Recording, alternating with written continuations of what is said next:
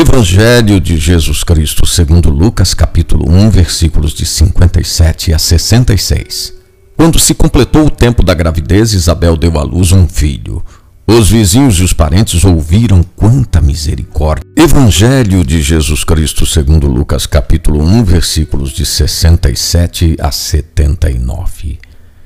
Zacarias, seu pai, cheio do Espírito Santo, profetizou dizendo: Bendito seja o Senhor Deus de Israel, porque visitou e libertou o seu povo. Ele fez surgir para nós um poderoso Salvador na casa de Davi, seu servo, assim como tinha prometido desde os tempos antigos.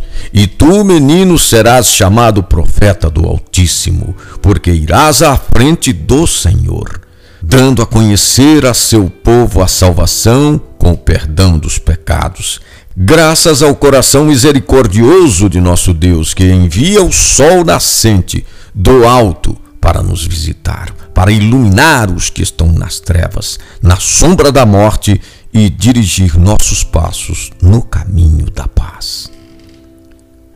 O canto de Zacarias enfatiza a importância de João como precursor do Senhor enquanto profeta, subordinado à missão de Jesus é ressaltada a misericórdia do Senhor que liberta e salva o seu povo e realiza o projeto redentor. Já no Antigo Testamento, o verbo visitar é utilizado para assinalar a intervenção de Deus na história do seu povo. Ele liberta o povo e paga o resgate o preço neste novo êxodo.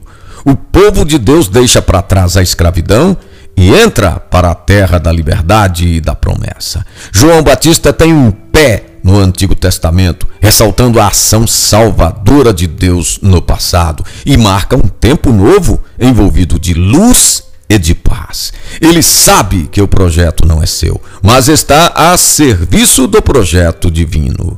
Proposta do dia: no silêncio e na prece, acolher o desejo das nações.